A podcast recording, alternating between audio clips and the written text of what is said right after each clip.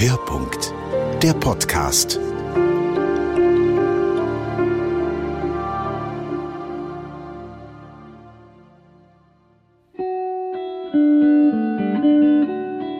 Als Kind war ich ganz sicher, dass es Morgarten gab. Ich war ganz sicher, dass der Tell ein wichtiger Mensch war für die Schweizer und für die Schweizer Geschichte. Heute muss ich sagen, ich weiß natürlich vieles mehr. Ich weiß, das sind Legenden, aber sie bringen doch eine gewisse Identität. Es sind Geschichten für die Menschen, die hier leben. Und es ist auch schön, diese Geschichten neu zu erzählen oder zu schauen, was das mit uns zu tun hat.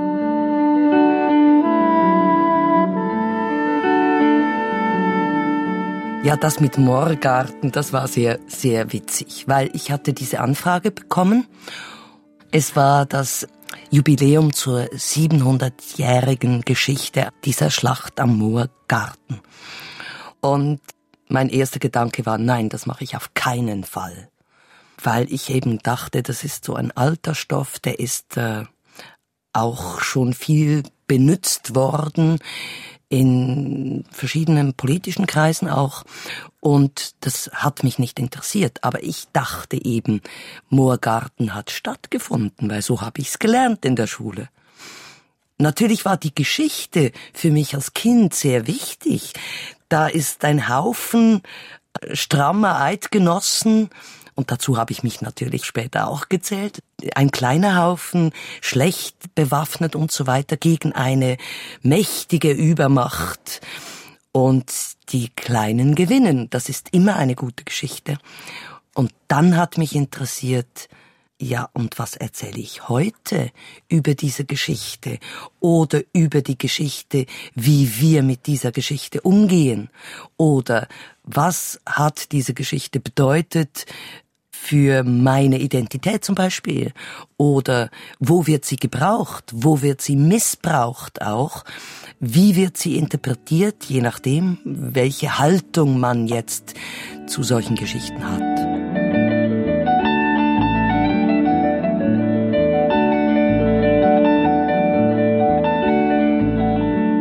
Wir haben es in die heute Zeit genommen. Wir waren überhaupt nicht historisch.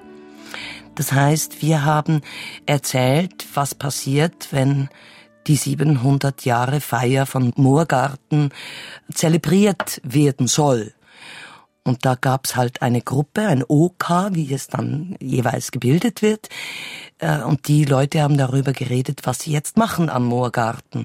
Und anhand dieser Geschichte wurden dann Fragen zu Moorgarten, aber auch zu geschichtlichen wirklich stattgefundenen Themen im Umfeld vom Moorgarten behandelt.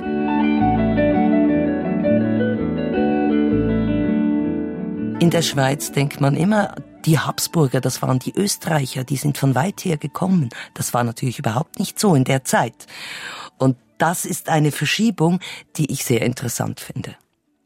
Da ging es vor allem auch um eine Fehde unter den Adelsfamilien. Das war ein wichtiger Punkt in der Zeit. Ich habe auch schon Inszenierungen gesehen, da sind immer die bösen Fremden, die reden dann Hochdeutsch und die Eidgenossen reden dann eben äh, Schweizerdeutsch. Und das ist auch eine Zuordnung, die so nicht geht.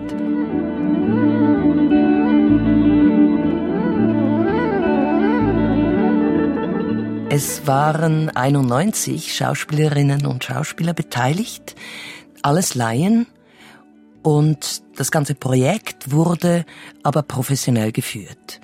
Die Musiker, die live gespielt haben, das waren auch Profis.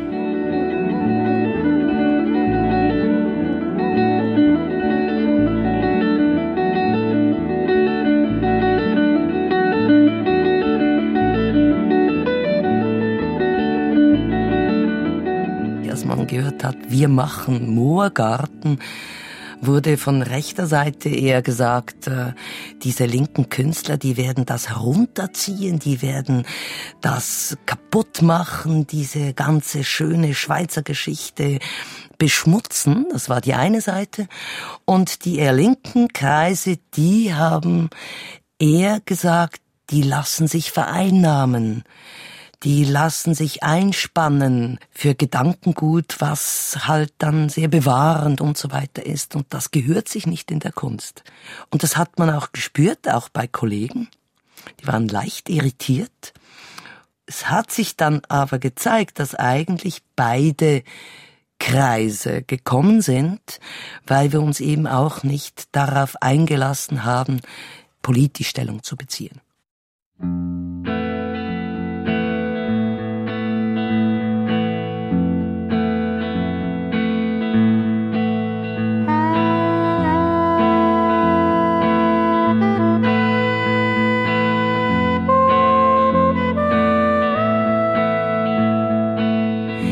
Der Ort, den wir ausgewählt haben für unser Stück, das war für die Leute sehr unverständlich, weil der Ägerisee ist wunderbar und sie wollten, dass wir unbedingt auf den See spielen und dass die Leute ein Ereignis haben, nur schon äh, landschaftlich.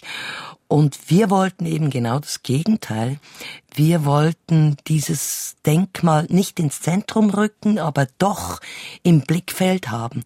Und das ist sehr steil da. Das ist ein riesiges Gelände. Und wir haben die Bühne vom See weg in dieses steile Gelände hineingesetzt, das stark ansteigt und dann eben dieses Denkmal oben hat und haben diesen Hügel bespielt, den Hügel, den man sich vorstellen hätte können, dass da eben diese Steine und diese äh, Bäume und so weiter der Eidgenossen runtergekommen wären.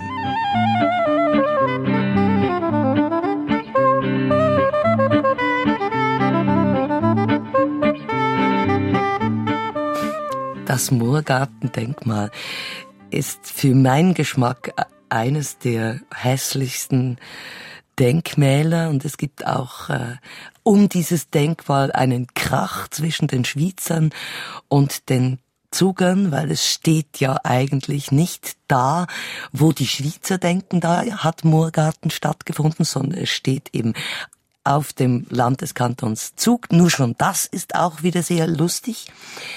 Wir haben es eingepackt. Wir haben es weiß verpackt zugemacht, sichtbar, groß sichtbar, haben aber drei oder vier im ganzen Gelände solche Denkmäler nochmal nachgebaut und haben auf diese Denkmäler dann Projektionen gemacht.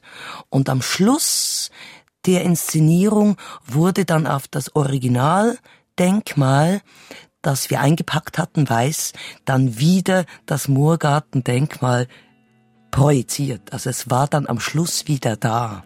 Dieses Einpacken äh, des Denkmals ist natürlich auch ein Spiel mit den Gedanken, es hat stattgefunden, nicht stattgefunden. Das gibt es, das gibt es nicht.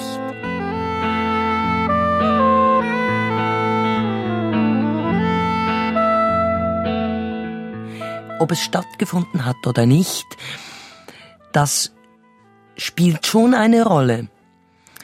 Insofern, dass es spannender ist, wenn es nicht klar ist, dass es stattgefunden hat. Das ist vielleicht das Interessante daran, dass man damit spielen kann. Bei Tell ist es ganz selbstverständlich, dass es Tell einfach nicht gab.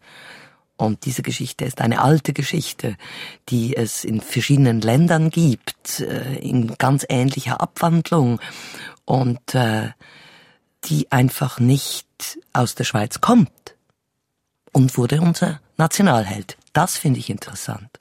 Tell wollte sich ja eigentlich nicht wehren. Er hat am Anfang, ja, also in der Geschichte von Schiller, hat er sich eher privat gezeigt. Er hat gesagt, ich, ich mache in dieser Politik nicht mit, ich schaue zu mir.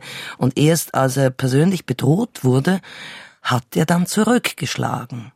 Aber heute ist der Tell der, der in der Legende den Ausschlag gab, die Eidgenossen zu befreien. Das ist die Projektion.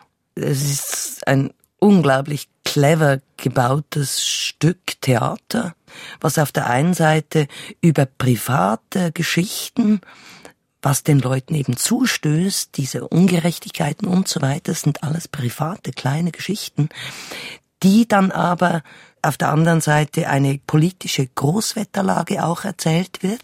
Das sind wie zwei Sachen, die sich schlussendlich zuspitzen auf dieses sich wehren gegen die Übermacht dann auch wieder und sich zu befreien vom Joch der Vögte.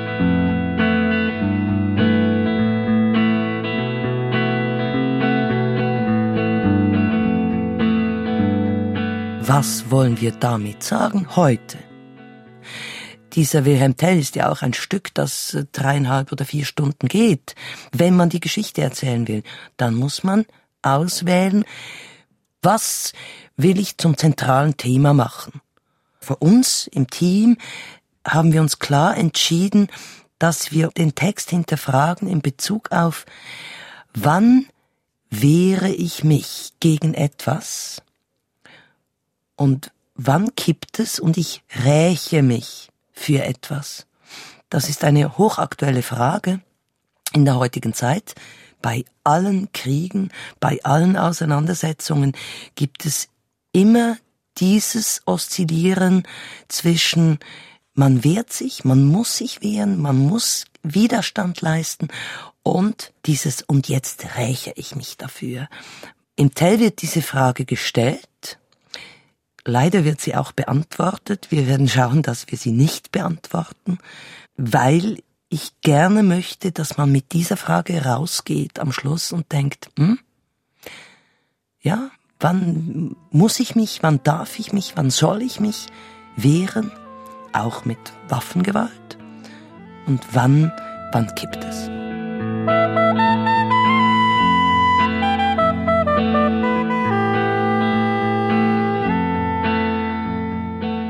Interessant ist daran ja natürlich, dass Tell für uns in der Schweiz und noch spezieller natürlich in der Zentralschweiz eben tatsächlich ein Wert ist. Es ist eine Geschichte, die eine gewisse Identität gibt. Das ist wie bei Moorgarten. Also äh, wir finden uns wieder in diesem Völklein, das sich eben auflehnt gegen die Übermacht das sich auflehnt gegen diese Ungerechtigkeit, das eben kämpft für die eigene Freiheit. Und an diesem Teil der Freiheit, das kommt ja in allen äh, politischen Geschichten, wird das sehr vereinnahmt. Das hilft eben zu sagen, äh, wir sind ein freies Volk, wir wehren uns gegen die EU, wir wehren uns gegen, was weiß ich, Fremde. Und diese Sätze kommen eins zu eins ja in der politischen Sprache immer wieder. Und die funktionieren ja auch. Obwohl viele ja auch wissen, dass es Tell nicht gab. Und das ist interessant. Die Schwierigkeit, die Geschichte zu erzählen, ist natürlich aber auch, dass jeder diesen Tell kennt und dass viele Leute das Gefühl haben, sie wüssten, wie diese Geschichte erzählt werden muss. Und insofern kann man sich da eigentlich nur ins Fettnäpfchen setzen. Das ist klar und das macht aber natürlich auch Spaß. Im besten Fall wird es dann auch diskutiert.